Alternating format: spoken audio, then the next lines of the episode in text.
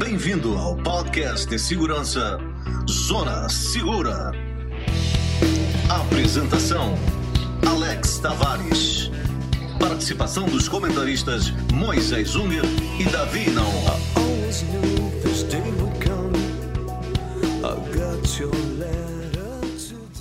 Olá, ouvinte, protetor e protetora. Com você, o podcast que fala da segurança descomplicada. Esse podcast é apresentado por mim, Alex, e meus amigos e consultores em segurança, Davi e Moisés.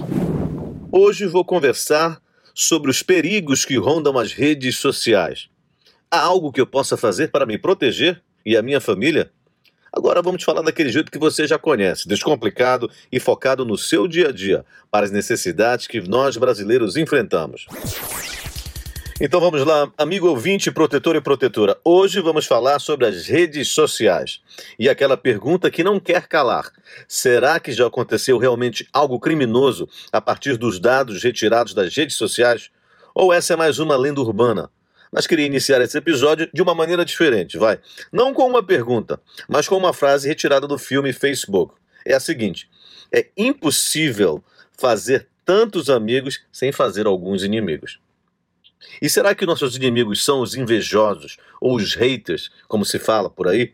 Ou temos realmente que nos preocupar com a nossa segurança? Olá, Alex. Olá, ouvintes. A resposta é: temos que nos preocupar com a segurança. Ponto.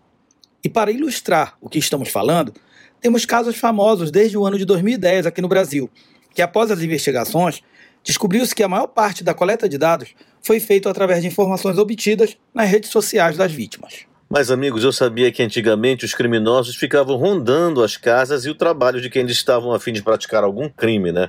Hoje em dia isso mudou muito? Alex, de uma maneira geral, não mudou muito.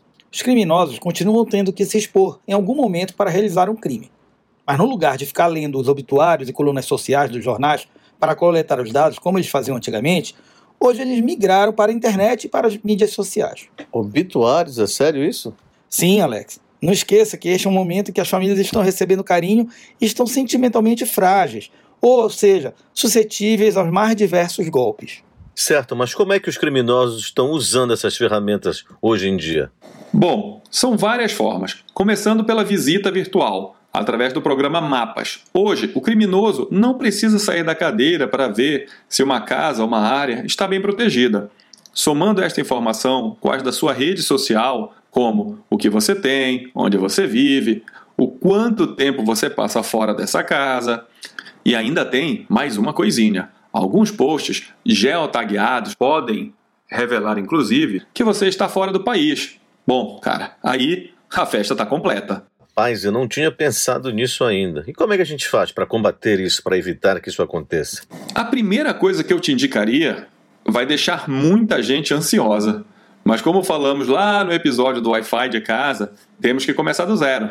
E começar do zero aqui é desligar por uma semana das redes sociais e posts públicos. Depois ou durante este período, faça uma análise do que já está na rede, do que seus familiares e crianças já postaram você faria de novo? Não? Bom, então a gente vai passar para o estágio 2. Você está pronto. Ok, esse é o estágio 1. Um. E como é que fica o estágio 2? Diretamente é eliminar a tua localização quando você postar alguma coisa. Assim, todo mundo não vai mais saber exatamente onde você está. E evitar posts durante as viagens para o exterior. Por exemplo, quando você estiver com toda a sua família, fortalecendo a ideia do que, que a tua casa está vazia. Evitar posts públicos de objetos muito chamativos, a não ser, obviamente, que você viva disso e seja pago para postar. E principalmente, nunca deixa teus filhos postarem tudo o que eles fazem. Na segurança se costuma dizer uma frase que eu gostaria que ficasse gravada hoje. A gente está tão seguro quanto aquilo que os nossos filhos nos expõem na internet. Meus amigos, eu percebi que tenho muito trabalho a fazer, mas por hoje é só. Chegamos ao final de mais um programa. Eu quero agradecer a vocês, Davi Moisés, e aos amigos ouvintes e protetores por mais um episódio Zona Segura. Você que está com dúvidas em relação à sua segurança virtual, entre em contato conosco através de nossas mídias sociais. Dentro de 10 dias estaremos de volta aqui no podcast Zona Segura com mais um episódio para sua proteção e segurança daquela forma descomplicada que você gosta. Até a próxima.